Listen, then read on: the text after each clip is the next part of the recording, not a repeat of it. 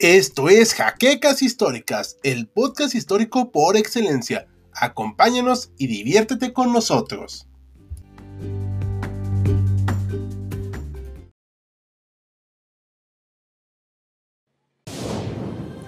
Bienvenidos a HC Historia Contemporánea, la página histórica por excelencia.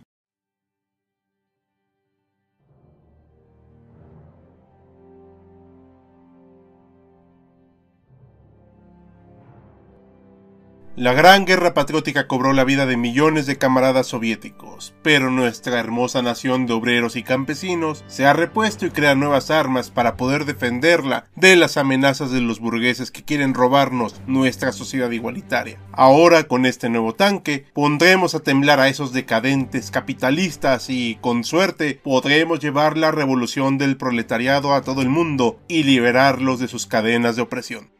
Bienvenidos historiadores a una nueva entrega de Actum Panzer, donde abordaremos la interesante historia del tanque principal de batalla T-55 y un poco de su inmediato antecesor el T-54, ya que son virtualmente lo mismo. Estos tanques se volvieron los más famosos de la Guerra Fría y de manera peculiar el tanque más producido de la historia. Pero antes de iniciar, les recordamos que este video es posible gracias a nuestros amables mecenas de Patreon, cuyo aporte económico nos es de gran ayuda para seguir con el esfuerzo de producción del canal. Y tú, como ellos, puedes apoyarnos visitando el enlace que está en la descripción, así como realizar acciones tal como dejar tu like, suscribirte al canal, comentar luego de terminar de ver el video, pero sobre todo, compartiendo este material nos ayudas mucho seguir llegando a más historiadores, y sin mayor dilación, entremos al relato del día de hoy. Tras la Segunda Guerra Mundial, la Unión Soviética se vio en una posición de superpotencia y para reafirmarlo necesitaba mejorar su arsenal bélico. Si bien es cierto que logró abatir en su mayor parte a la maquinaria de guerra alemana, había áreas de oportunidad en el terreno de los tanques, y en este caso los T-34 y T-44 resultaban imperativos de sustituir. Sus grandes números compensaron sus brutales defectos de fabricación, por lo que en 1945 se preparó un nuevo diseño para sustituir al T-44 llamado originalmente Object 138, renombrado posteriormente T-54. Se planteó un cañón de 100 milímetros y tres ametralladoras de 7.62 milímetros y un blindaje en la torreta de 200 milímetros. Su motor fue el V-54 de 500 caballos de fuerza y 8 cilindros diésel. Se le aceptó para servicio en abril de 1946 y entró en producción en Nizhny Tagil y Kharkov en ese mismo año. Se le puso un blindaje de 80 milímetros en los costados, 30 milímetros en su toldo y 20 milímetros en la parte baja, junto con 120 milímetros en el frente y 45 milímetros en la parte trasera. El peso rondó las 36 toneladas y transportaba 4 tripulantes, conductor, comandante, artillero y cargador. La velocidad de este tanque fue de 55 km por hora y con un rango de autonomía entre 300 y 400 kilómetros. Debido a su relativo fácil diseño y bajo precio, hubo una producción considerable del blindado, 35.000 unidades reportadas con todos sus modelos, los cuales variaron entre países, como por ejemplo el modelo T-54K con dos radios de largo alcance, el T-54A de Checoslovaquia nombrado AK y AR Rieka como arma antiaérea, además de ejércitos de otros países como Egipto, Siria, Irak, Vietnam del Norte e incluso Serbia. Sin embargo, los avances tecnológicos obligaron a replantearse el diseño y producción del T-54, el cual aún era designado como un tanque mediano. Fue probado con armas nucleares y aunque resistía el embate, se decidió crear un sistema de protección nuclear, biológico y químico o NBC por sus siglas en inglés. Se encargó al departamento de diseño KB-60 en Kharkov esta tarea en 1953 y se completó a finales de 1955 bajo el nombre de Object 155. A partir de este momento veremos un cambio en la concepción del tanque, pues pasó de ser uno mediano a un carro de combate principal, lo cual ya era una tendencia en la industria bélica de la posguerra. El T-55 fue increíblemente exitoso por su diseño relativamente barato, pues según las fuentes, se vendieron estas unidades a Egipto en 200 mil dólares, lo cual muestra su accesibilidad para varios países que no tenían precisamente muchos recursos. En cuanto a sus medidas, podemos ver que a lo largo tenía 6.27 metros, de ancho 3.15 y de alto 2.40. Su peso rondaba las 36 a 40 toneladas, con un motor V55 diésel de 12 cilindros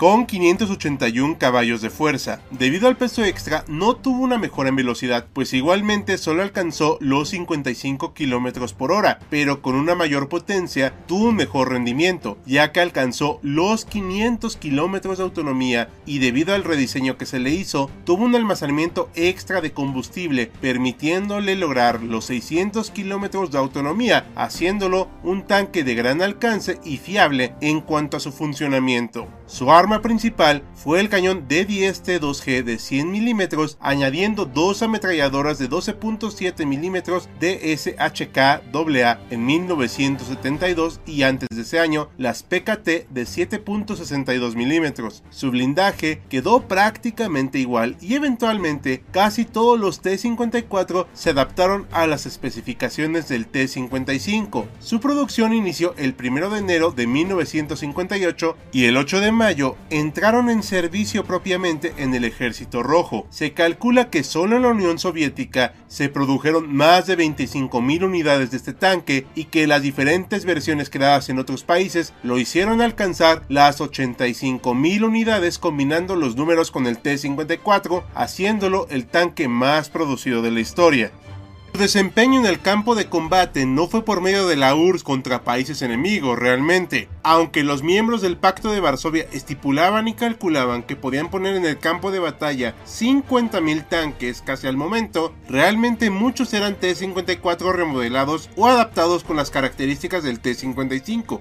Evidentemente esto no los demeritaba en cuanto a desempeño o capacidad de combate en primer momento, pero como nunca hubo un enfrentamiento masivo de parte de la URSS o el Pacto de Varsovia con otros tanques contemporáneos en su momento, no sabemos cómo hubiera sido un combate en el frente del socialismo real. No obstante, este vehículo vio acción en bastantes enfrentamientos durante la Guerra Fría, siendo un referente para distintos tanques de la época como el Centurión y el M60 Patton. El tanque T-54 fue usado por las fuerzas del Pacto de Varsovia para reprimir la Revolución húngara de 1956 siendo sorprendentemente dejados fuera de combate algunas unidades por los propios húngaros. Como curiosidad, llevaron uno de estos tanques a la embajada británica para que lo examinaran, llegando a la conclusión los británicos de que deberían mejorar sus cañones y dio pie al desarrollo del Royal Ordnance L7 de 105 milímetros. Por parte de la URSS, el T-55 vio acción en la primera fase de Afganistán, sufriendo la pérdida de una unidad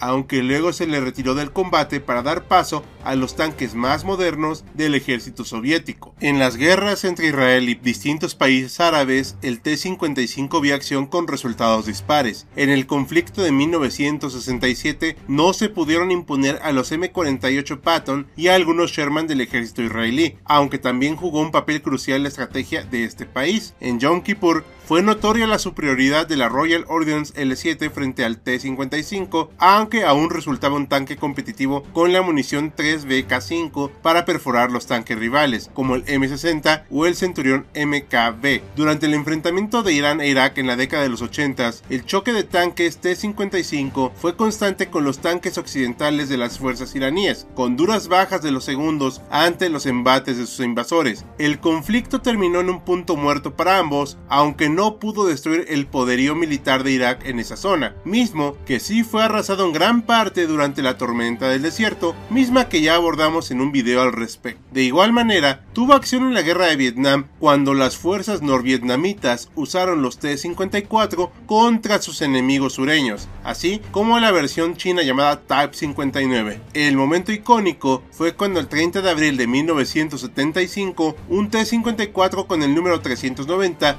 entró por el palacio presidencial de lo que quedaba de Vietnam del Sur, simbolizando la caída definitiva de este gobierno y el fin de la presencia estadounidense en ese escenario de la Guerra Fría. Otros conflictos donde hubo presencia de los tanques T-54-55 fueron las guerras de Angola, Mozambique, Uganda, así como en la Guerra Civil de Sri Lanka y en las guerras de Yugoslavia, donde era el principal carro de combate del ejército yugoslavo, viendo acción en distintos choques. Actualmente sigue en uso por varios países del globo, tales como Argelia, Angola, Cuba, Finlandia, como removedor de minas, por cierto, Mongolia, Nicaragua, Corea del Norte, entre otros. ¿Conocen más países que usen este tanque como parte de sus Fuerzas Armadas historiadores? Sin duda alguna el tanque T-54-T-55 marcó un antes y un después en la historia de los carros de combate, siendo un referente por su ya mencionado bajo costo y relativo diseño simple. No obstante, es evidente que sus enormes números de producción compensaban su diseño inferior respecto a sus contrapartes occidentales, pero debido a su fácil accesibilidad y como ya comentamos, precio muy barato, le permitieron a distintos países hacerse de tanques para poder combatir a sus enemigos y tener una mejor presencia militar. Al final, es el símbolo de toda una era que a la fecha se niega a desaparecer del mapa.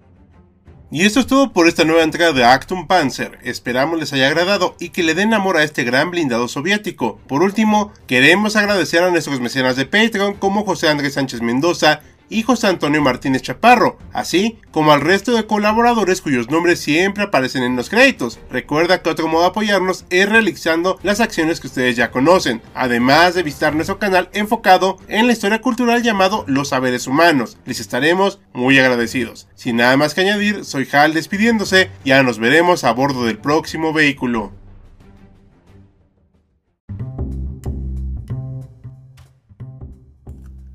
Gracias por habernos acompañado en Jaquecas Históricas, el podcast histórico por excelencia. Hasta la próxima.